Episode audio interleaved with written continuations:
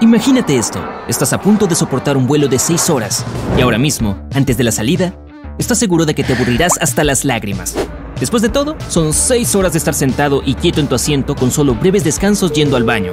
Suena difícil, pero ¿qué tal hacer esto durante 18 horas? Estos vuelos existen y se están volviendo cada vez más populares.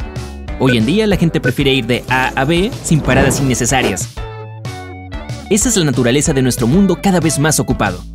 Pero sorprendentemente, el primer vuelo de larga distancia tuvo lugar hace 20 años.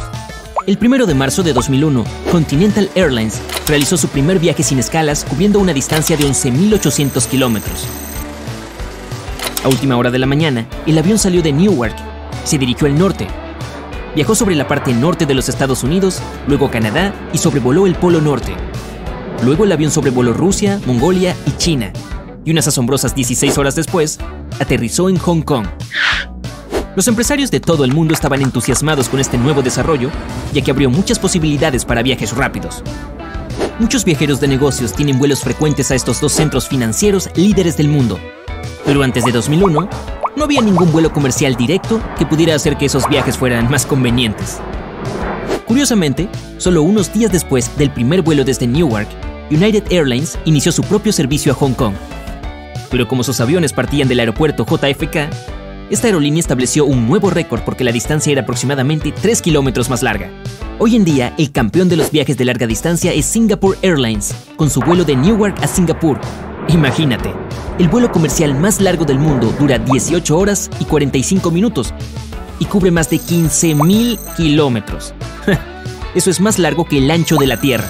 Y sí que lo parece.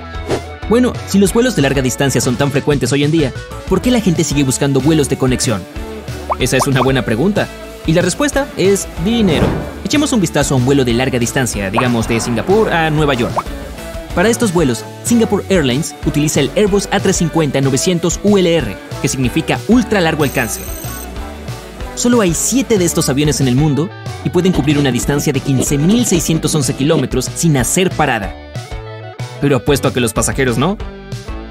Pero mientras que el modelo estándar puede transportar 253 pasajeros a bordo, su versión ultra larga tiene capacidad para solo 161 personas. Puedes pensar que es un poco extraño, pero la cuestión es que no hay pasajeros en clase económica en estos vuelos, en absoluto. Los pasajeros en clase de negocios ocupan 67 asientos de clase ejecutiva y 94 son de clase económica premium.